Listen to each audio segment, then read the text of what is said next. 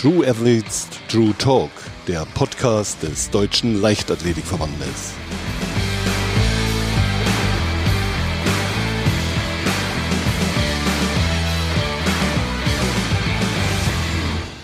Neue Folge True Athletes, True Talk und heute zu Gast haben wir Mohamed Mohamed, den deutschen Meister über 5000 Meter, der Mann, der glaube ich in diesem Jahr, korrigier mich, aber jede Strecke, die du gelaufen bist, bist du eine Bestzeit in diesem Jahr gelaufen, richtig? Ja, genau. Das ist schon ziemlich, ziemlich amazing. Genau, wir sitzen heute hier in der Dortmunder Helmut-König-Halle. Ähm, seit 2017 ja so ein bisschen was wie dein zweites Wohnzimmer, wenn ich das so als Außenstehende sagen darf. Wie wohl fühlst du dich hier? Ich fühle mich sehr wohl hier. Ähm wir haben unzählige Einheiten hier absolviert und ähm, wir treffen uns auch oft hier, um Dauerläufe zu machen. Also ja, das ist echt cool hier. Ist so der Dreh- und Angelpunkt eurer Trainingsgruppe, ne? Genau. Genau.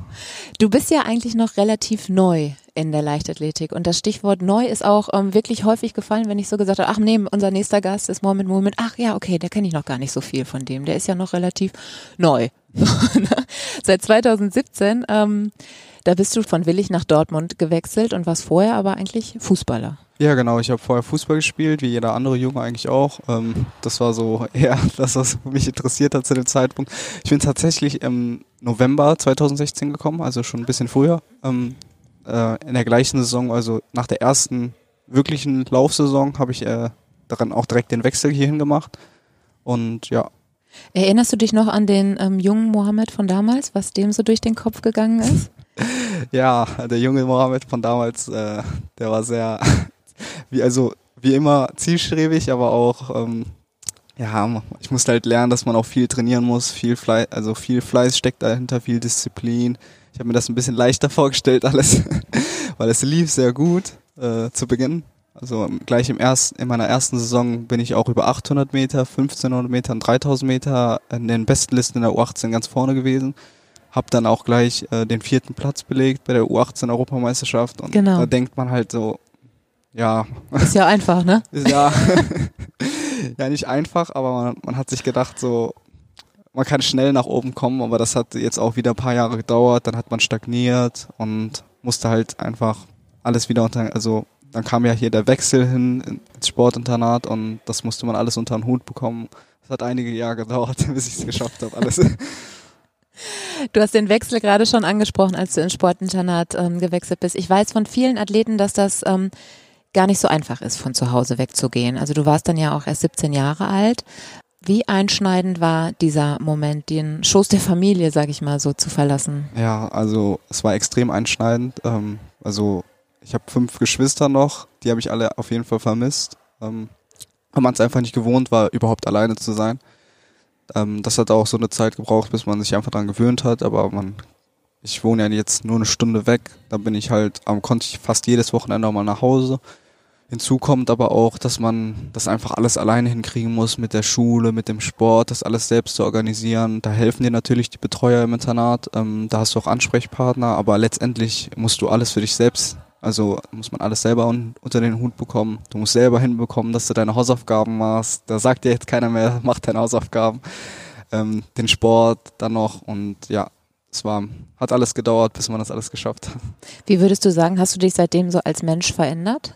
Ähm, ich würde sagen, noch bodenständiger geworden, einfach weil man ähm, von zu Hause weggekommen ist und wirklich so mit dem wahren Leben dann konfrontiert war. Klar, so im Internat haben dir auch immer noch die Betreuer und so geholfen, aber man hat halt schnell gesehen, so viele Sachen, die selbstverständlich waren, wie Wäsche waschen, was die Eltern für dich gemacht haben, Essen kochen, all diese Sachen, die musste man jetzt selbst machen und ja.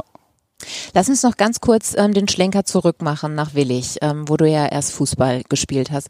Was hat den Ausschlag damals gegeben? Also oder anders gefragt, was hat dir die Leichtathletik gegeben, was dir der Fußball dann nicht mehr geben konnte?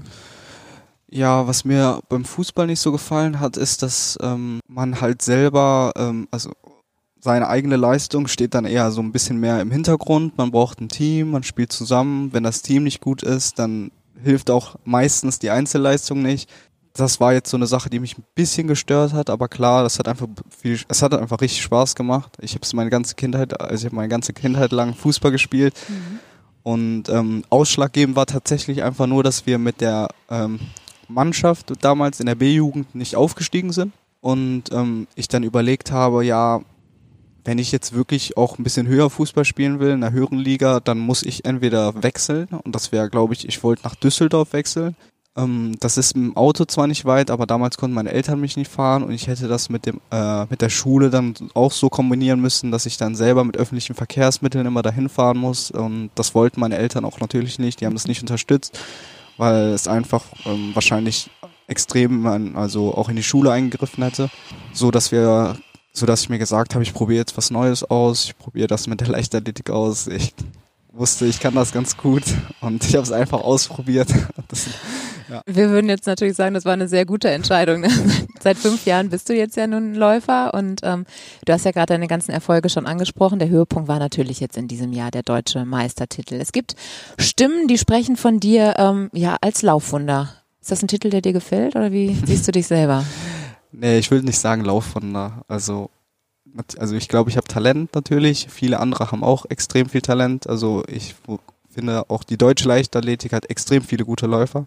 Es kommt einfach nur darauf an, wie viel man trainiert, wie viel man möchte und ähm, dass man wirklich auch alles gibt, weil die, wenn man sich anguckt, wie die Läufer in Kenia, also generell in Ostafrika mhm. trainieren, mhm. die geben alles dafür. Also die haben kaum anderes Leben als Essen, Schlafen und Laufen gehen was anderes gibt's nicht und wenn man sich mit denen messen will, muss man dasselbe tun halt, ja.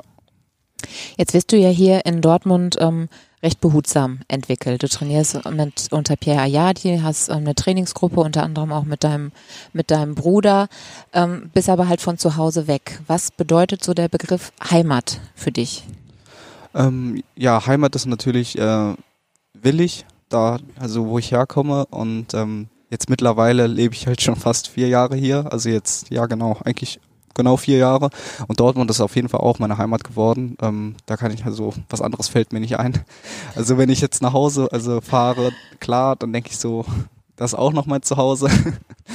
Aber ähm, ich freue mich jedes Mal nach dem Trainingslager wieder hier zu sein, mhm. endlich nach Hause zu fahren. Und wenn mich jemand fragt, wo wohnst du, sage ich in Dortmund, das ist mein Zuhause. Also mittlerweile ist echt, ist es hier mein Zuhause, ja. Das Training ist ja, glaube ich, auch so strukturiert, dass du und Yassin, also dein Bruder, ähm, grundsätzlich die Möglichkeit habt, jedes Wochenende nach Hause, also nach, zu deinen Eltern und deinen Schwestern fahren zu können. Nutzt ihr das jedes Wochenende? Ja, fast jedes Wochenende okay. fahren wir nach Hause, so, also solange es die Möglichkeiten halt anbieten. Also wenn jetzt irgendwie ein Wettkampf ansteht oder ein super wichtiges Training und ähm, dann bleiben wir hier. Aber fast jedes Wochenende fahren wir nach Hause. Das ist ja eine Stunde nur entfernt und ja, wir, wir, fühlen uns dann einfach wohler, wenn wir regelmäßig Kontakt mit der Familie haben und ja. Ach schön, ja, das finde ich gut. Ähm, ja, man merkt halt, Familie spielt eine große Rolle so für Definitiv. dich. Aber wie groß ist denn die Rolle des Laufens für deine Familie generell? Ist das Eigeninitiative von dir und Yassin oder ist das auch so eine Familiensache? Es ist schon so eine Familiensache. Also mein Vater ist extrem motiviert und wir sind im Regel, also er ist er weiß alles über mein Training. er ist auch immer ähm, also im Kontakt mit Pierre, die äh, reden viel über mein Training und ähm, auch zu Hause, wenn ich trainiere, ich werde immer begleitet auf, äh, also auf dem Fahrrad. Also ich habe immer eine Fahrradbegleitung. Also wir laufen dann nie alleine, sondern entweder mein, Fahr mein Vater ist auf dem Fahrrad oder meine Mutter oder meine Geschwister. Und ähm, die sind extrem motiviert und seitdem ich angefangen habe, machen die das. Egal bei welchem Wetter. Äh, die einzige Sache, die mein Vater dann halt unbedingt haben wollte, war ein elektrisches Fahrrad. Damit er sich nicht so quälen muss. Aber davor hat er es auch ohne E-Bike gemacht und ja. Sehr also, gut. Und deine Schwestern, wie alt sind die? Die sind alle jünger. Okay. Und ähm, tatsächlich gibt's noch eine, die unbedingt Leichtathletik Ach, machen cool. will. Ja, die ist jetzt elf Jahre alt, ähm, will aber gerne hier bei der LGO nur noch. will nur bei der LGO laufen. Ähm, ja, mal sehen, ob das irgendwann mit einem Umzug klappt und äh, wie das dann ist. Also da poppt ja direkt das äh, Stichwort Ingebrigtsen in meinem Kopf auf. Ja. ein bisschen. Also ich muss ehrlich sagen, alle meine Geschwistern haben gen genauso viel Talent, aber die wollen nicht. Die haben es probiert und die haben dann gemerkt, dass das nicht so für die ist. Und ja, weil wir, keiner wird gezwungen bei uns irgendwas zu machen. Also wenn die nicht wollen, wollen die nicht. Aber die sind extrem motiviert, begleiten uns auch auf alle Wettkämpfe. Es war halt schade dieses Jahr, weil es ein spezielles Jahr war, dass ähm, viele Wettkämpfe ohne Zuschauer stattgefunden haben und äh, meine Geschwister, obwohl es in der Nähe war, mit dabei sein konnten, ja. Dein Vater fährt ja sogar auch ab und an mal mit ins Trainingslager, habe ich mir sagen lassen. Ne? Genau. Dann kocht er für die ganze Mannschaft. ist das so ein Stückchen Heimat, was du dann ähm, mitnimmst in ähm, solche ähm, Trainingslager oder auch zu Wettkämpfen halt? Ja, genau. Also ich, mir geht's einfach besser, wenn meine Familie dabei ist. Ich äh, liebe es, wenn mein Bruder dabei ist. Er hat mir extrem viel äh, Erleichterung gebracht. Ähm, als er ein Jahr später gekommen ist, habe ich mich viel wohler gefühlt. Und Genau, der war ja mit dir im Internat und dann Genau. auf dem Goethe-Gymnasium, ne? Genau. genau. Ähm, ja, also mein Vater, wenn er mit dem Trainingslager, das war das erste Mal jetzt dieses Jahr vor St. Moritz und das muss, ich muss ehrlicher, ehrlicherweise sagen, es war das beste Trainingslager dann überhaupt guck. bis jetzt, weil einfach das Drumherum viel einfacher ist, wenn man Unterstützung hat, ja. Mhm. Das glaube ich. Jetzt hattet ihr ja in dieser äh, so verrückten äh, und auch irgendwie bedrückenden Saison ja zwei große Familienhöhepunkte, muss ich ja mal so sagen. Ne? Also ihr seid, du bist deutscher Meister geworden und dein Bruder auch in der U20. Bei welchem ähm, Ereignis warst du denn persönlich emotionaler? Ich muss ehrlich sagen, ich habe mich extrem für meinen Bruder gefreut. Ähm, auch mit Hinblick darauf, dass er genau dieselben Höhen und Tiefen wie ich hat äh, erleben müssen. Man denkt auch ab und zu nach. Also wir sind sehr ehrgeizig. Es kamen auch immer mal wieder Momente. Seitdem ich hier bin, das hab ich, da habe ich mich gefragt, so lohnt sich das? Habe mich ja doch nicht so verbessert, wie ich es wollte. Es hat ja echt lang gedauert. Es war jetzt eine lange Reise. Und ähm, bei meinem Bruder, da bin ich, wir sind da zu Hause vom Livestream gewesen und sind komplett ausgerastet und haben uns mega gefreut, alle rumgeschrien, wir haben so mitgefiebert. Und umgekehrt, wie hat er das erlebt? Weißt du das? Genauso. Okay. Also Es ist ja bei euch so ein, so ein Stückchen Geben und Nehmen, ne? Ihr wohnt jetzt auch, glaube ich, zusammen jetzt wieder. Also er ist mit dir praktisch aus dem Internat nach deinem Abitur dann halt ausgezogen. Wo würdest du sagen, profitiert Yassin von dir und wo profitierst du umgekehrt von ihm? ja, also in allererster Linie halt ähm, um das Drumherum, würde ich sagen, einfach wie wir den Alltag gestalten zusammen. Ähm, wenn einer nicht Zeit hat, dann kann der andere einspringen und helfen. Also das passt dann immer ganz gut. Also zum Beispiel, es passt jetzt gerade nicht, dass irgendwie jemand was vorbereitet an Essen, dann macht das der andere oder Wäsche waschen, alles Mögliche. Da, da teilen wir das uns gut auf und wir machen es dann einfach auch. Und ähm, trainingstechnisch äh, pro- profitieren wir beide davon, finde Mhm. ich. Also Yassi macht nicht die gleichen Sachen wie ich, aber er macht immer so gestückelt alles mit, so dass ihm das auch was bringt und mir natürlich auch. Als, also ich liebe es mit meinem Bruder zu trainieren. Es pusht einfach ein. und Glaube ja, ich. also wir helfen uns da echt gegenseitig, sowohl im Privaten als auch ähm, im Sport. Als du gerade von deinen Höhen und Tiefen gesprochen hast, die Yassin ja auch schon mit durchlaufen ist, Ja. ist das was, was ihr ähm, ja so auch besprecht oder ist das ähm, eine Typfrage und du sagst eher, das mache ich mit mir aus und ähm, wenn es dann durchstanden ist, dann kann ich darüber reden. Wie ist das da bei dir? Nee, das ist gar nicht so bei mir. Also ich bin im regelmäßigen Austausch mit meiner Familie. Die wissen eigentlich, wie ich mich fühle und ähm, wir reden viel darüber. Ich muss auch sagen, dass mein Vater ähm, extrem dazu beigetragen hat, dass ich das so durchgezogen habe. Er hat mich da echt motiviert. Nach der ersten Saison, wo es so gut lief, kam eine Saison direkt im Anschluss, wo es nicht lief. Und da habe ich mich zum ersten Mal dann auch, ich glaube, das war das einzige Jahr, wo ich mich nicht international auch qualifizieren konnte. Ähm, 2017 war das in Grosseto. Und das war schon ein hartes Jahr. Und ähm, da hat mein Vater mich extrem motiviert, das weiterzumachen. Und ja. Was hat dich da genau motiviert? Also wie äh, ist das, welche Ansprache brauchst du da so? Ja, das ist halt nur so eine Zwischen, also jeder Sportler erlebt Höhen und Tiefen und das gehört einfach dazu und dass man einfach nur daran erinnert wird und nicht den Kopf hängen lässt und also ja, Ja, das ist auch wichtig, dass da Ja. jemand dann so an deiner Seite ist. Ne? genau. Ja. Was ist denn, äh, wenn Yassin irgendwann mal schneller sein sollte als du? Dann würde ich mich freuen. ich würde mich echt, also nee, ich weiß, dass Yassin extrem talentiert ist. Er hat früher angefangen. Er macht eigentlich alle Fehler, die ich gemacht habe, macht er nicht. Also es ist wie bei den Ingebrigtsens, würde ich sagen. Bisschen, ja, ja. Aha. Ähm, nur, dass wirklich drei Personen sind. Ähm, vielleicht mit, Vielleicht mit deiner Schwester. mit meiner ja. kleinen Schwester irgendwann.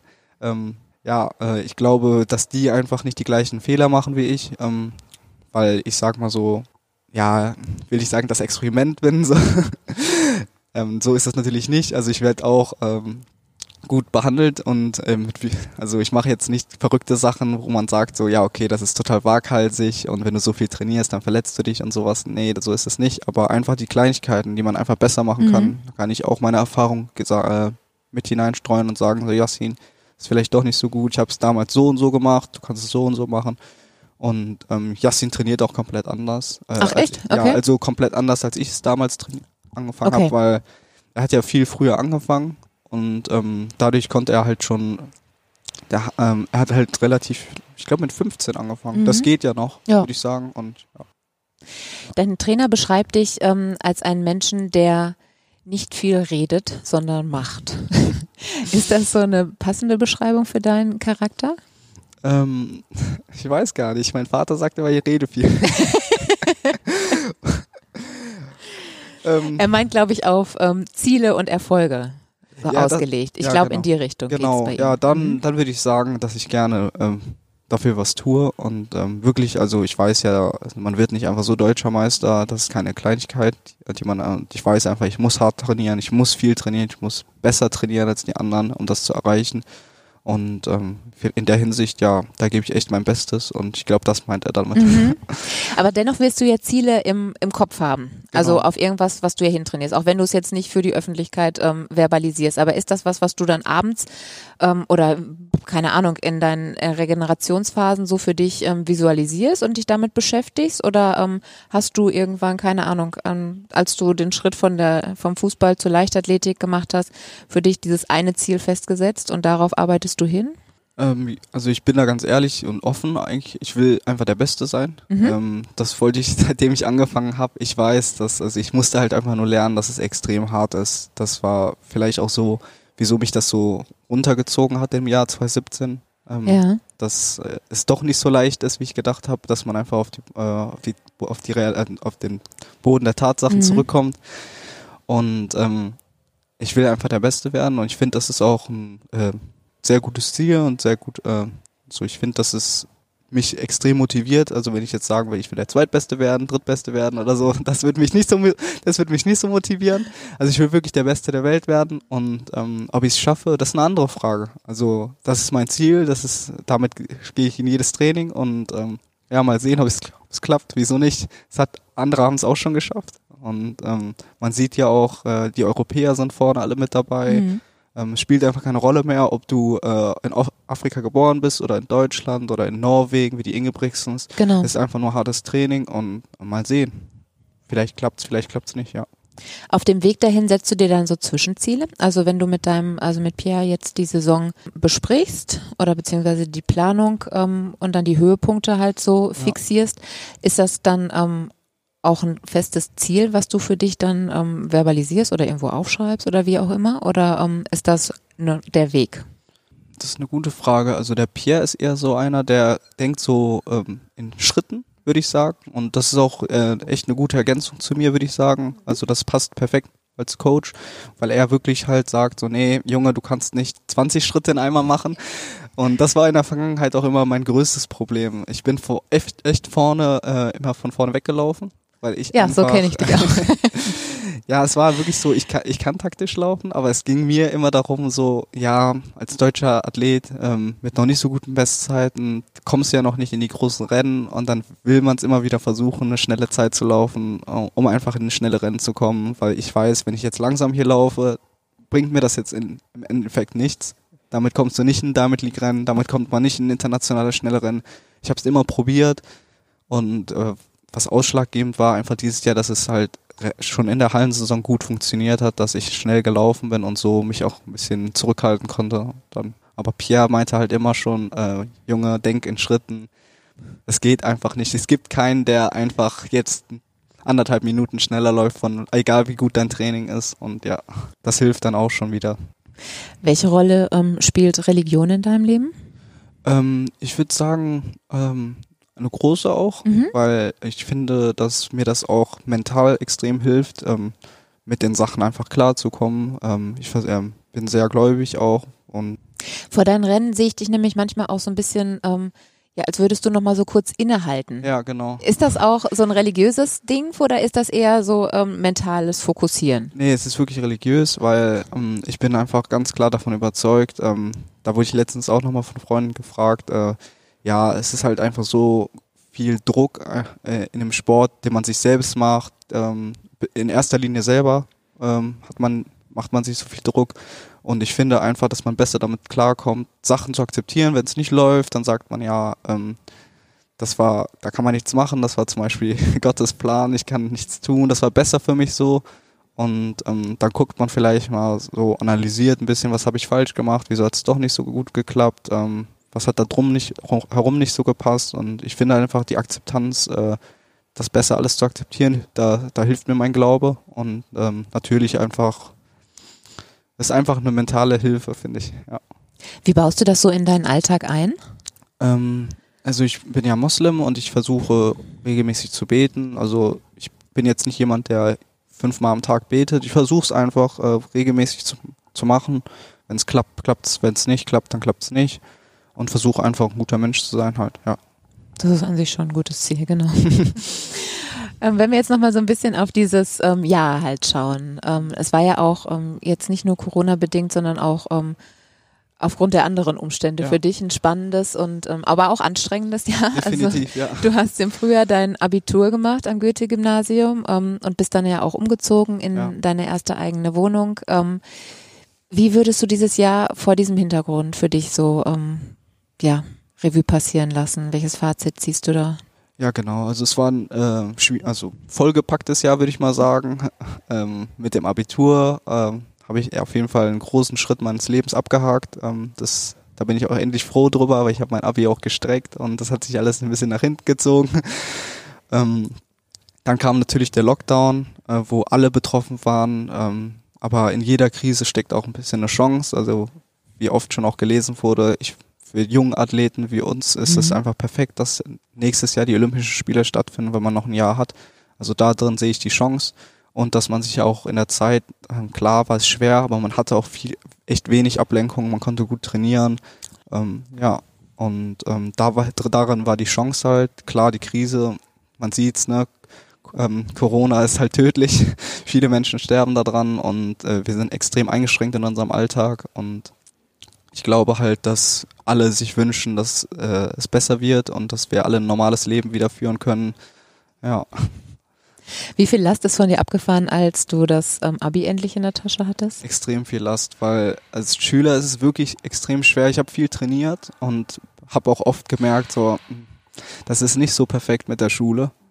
Als Student ist das, glaube ich, nochmal anders, weil man sich das besser einteilen kann. Aber es ist halt wirklich so, ich hatte halt auf der NRW Sportschule sogar echt gute Möglichkeiten, zweimal am Tag zu trainieren. Aber das ging nicht jeden Tag zum Beispiel. Also so, dass mir halt paar Einheiten ähm, nicht gefehlt haben, sondern ich habe sie trotzdem gemacht, aber unter erschwerten Bedingungen, so dass man halt mehr Stress hatte und mal vor der Schule oder mittendrin und dann wieder Unterricht, dann sitzt man da, hat eigentlich schon trainiert. Es ist halt nicht so optimal gewesen und ich glaube, das war echt ausschlaggebend, wieso es dann dieses Jahr so, ja, schlagartig nach vorne ging, als es dann endlich vorbei war. Genau, als dann im Sommer das Abi in der Tasche war. Ja, genau. Jetzt beginnt aber für dich der nächste Lebensschritt, muss man ja sagen. Ne? Ich glaube, du beginnst jetzt ab November ein, ein Studium. Ja. Welche Rolle, soll das in deinem ähm, Leben als Sportler, der du ja nun mal bist, halt einnehmen? Also ich möchte unbedingt auch nebenbei was anderes machen. Also ich finde jetzt die Zeit, die war echt cool. Also man konnte zwar nicht so viel machen, aber man konnte halt äh, einfach mal abschalten. Das habe ich auch ausgenutzt. Ähm, ich möchte aber nebenbei auf jeden Fall was machen. Nicht nur den Sport, dann wird man vielleicht auch verrückt. Also, also es ist halt, ich will nicht sagen langweilig, es ist schon langweilig, wenn du einfach nur aufstehst, trainierst, wieder schlafen gehst ja. oder chillst, dann wieder trainieren. Das ist schon ein bisschen lang, also es ist langweilig. Ist, glaube ich, eine Typfrage, ne? Genau. Also wenn du ein Typ bist, der irgendwie so seinen Kopf auch gerne halt neben dem Training noch weiter anstrengt, ja. dann ähm, ist das, glaube ich, eine ganz gute ähm, Balance. Balance. die man da finden kann. Genau, ne? ich würde sagen, äh, es muss nicht so viel sein wie in der Schule. Ich werde ähm, das so regeln, dass ich mein Studium extrem entspannt mache. Was genau willst du denn studieren? Äh, Maschinenbau. Ah ja, genau. genau. Ähm, ist jetzt nicht ein leichter Studiengang, aber ich möchte es ähm, nicht in Regelzeit machen. Ich möchte mir da Zeit lassen und ähm, ich möchte, dass es perfekt mit dem Sport passt. Ich werde mir das so legen, dass ich äh, keinen Stress habe. Und so sollte das, ja genau, so stelle ich mir das vor. Mein Vater unterstützt das auch, Pierre natürlich auch. Ähm, ja, mit den meisten Leuten, die ich, mit denen ich darüber geredet habe, die haben gesagt, das ist das Beste, was man machen kann. Also einfach wirklich entspannt, ja. Mit 21 bist du jetzt ja auch noch ein sehr junger Athlet. Und ja. du hast gerade schon gespro darüber gesprochen, über Tokio und äh, die Chance, die sich jetzt vielleicht dann auch durch diesen, ähm, durch die Verschiebung der Spiele halt für dich bietet. Wie präsent sind denn die Olympischen Spiele für dich schon?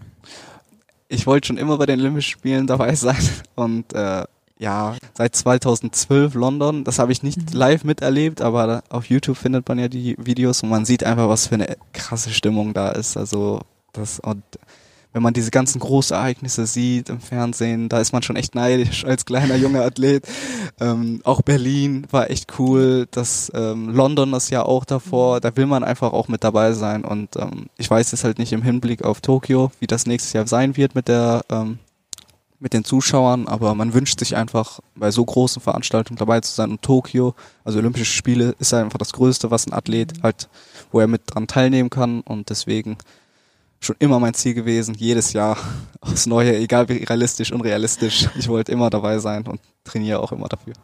Gut, dann lass uns jetzt äh, direkt schon zu den Fanfragen kommen, weil okay. wir haben ja über Instagram auch ähm, dazu aufgerufen, dir ähm, Fragen zu stellen. Und da merkt man wirklich, dass die Leute äh, dich als Läufer halt auch noch gerne ein bisschen näher kennenlernen wollen. Und da war eine Frage, die ganz oft gekommen ist, wie viel trainierst du die Woche und wo, wie hoch ist dein Wochenumfang? Ähm, ich würde sagen, so zwischen 140 bis 160 Kilometer pro Woche. Ähm, das variiert natürlich. Also ich konnte meistens nicht so, also nicht, also mein Körper kann viel aushalten, aber es ging halt einfach nicht mit dem Drumherum, dass man jetzt zum Beispiel wie ein Weltklasseläufer trainieren kann. Ich konnte keine 180 Kilometer laufen, weil einfach die Zeit dafür nicht da war. Und äh, das ist hoffentlich jetzt anders, wenn mit dem Studium, dass ich einfach noch mal mehr trainieren kann, weil einfach die besten Läufer in der Welt so viel trainieren. Aufgeteilt auf wie viele Einheiten? Also wie viele Einheiten bringst du in der Woche so ungefähr unter? Also wenn ich rein, also reiner Laufeinheiten sind bestimmt mindestens zwölf, sonst 13. Eine Frage, die auch äh, für die User immer wieder interessant ist, ist die Ernährung. Hast du da einen speziellen Plan, den du folgst oder bist du so ein intuitiver Esser? Ich bin echt nicht so der. ich würde sagen, also gibt es andere Läufer, die wirklich viel, viel extremer in äh, ihrer Ernährung sind. Ich bin ess ganz normal, aber mein, mein bester Kumpel achtet zum Beispiel, äh, der ist Boxer und ähm, der achtet extrem darauf, wie er sich ernährt, weil er halt natürlich aufs äh, sein Gewicht achten muss, weil er in seiner Alters, also seiner Gewichtsklasse bleiben muss. Und ähm, er sagt immer zu mir, ja, schlechter Benzin ist, ist auch nicht gut für den Körper. Und das motiviert mich dann auch ab und zu äh, vernünftig äh, darauf zu achten. Und ja. Was versteht er unter schlechtem Benzin? Was hast ja, du dir dann auf den Teller geladen? Ich, ich, ich, mag zum Beispiel gerne Torte. Okay. Kaufe mir oft mal eine Torte, die ich esse. Oder äh, Pizza. Ich bin Pizzaliebhaber. So, ja, das gönne ich mir mal oft. Es macht nicht viel aus, also bei mir, aufgrund des ganzen Trainings, aber ähm, klar, er hat schon recht, dass es nicht das Optimalste ist und ähm, ich versuche darauf zu achten. Ja, man muss ja auch noch ein paar Körner haben, wo man sich noch verbessern kann. Ne? Ja, genau. Was war deine Motivation, mit dem Laufen anzufangen? Ähm, ja, wie ich schon gesagt habe, also ich wusste halt immer, dass ich das ganz gut kann. Ich wusste nicht, wie gut ich bin. Ich wusste einfach nur, dass ich es gut kann. Ich habe immer die Schulwettkämpfe gewonnen. Ähm, seitdem ich, glaube ich, denken kann, habe ich das immer geschafft. Das hat in der Grundschule angefangen. Die Lehrer haben natürlich immer gesagt, boah, willst du es nicht ausprobieren? Mein Vater hat es auch relativ früh schon gesehen. Ich glaube, der hat es vor der Schule schon gesehen, dass ich es gut kann.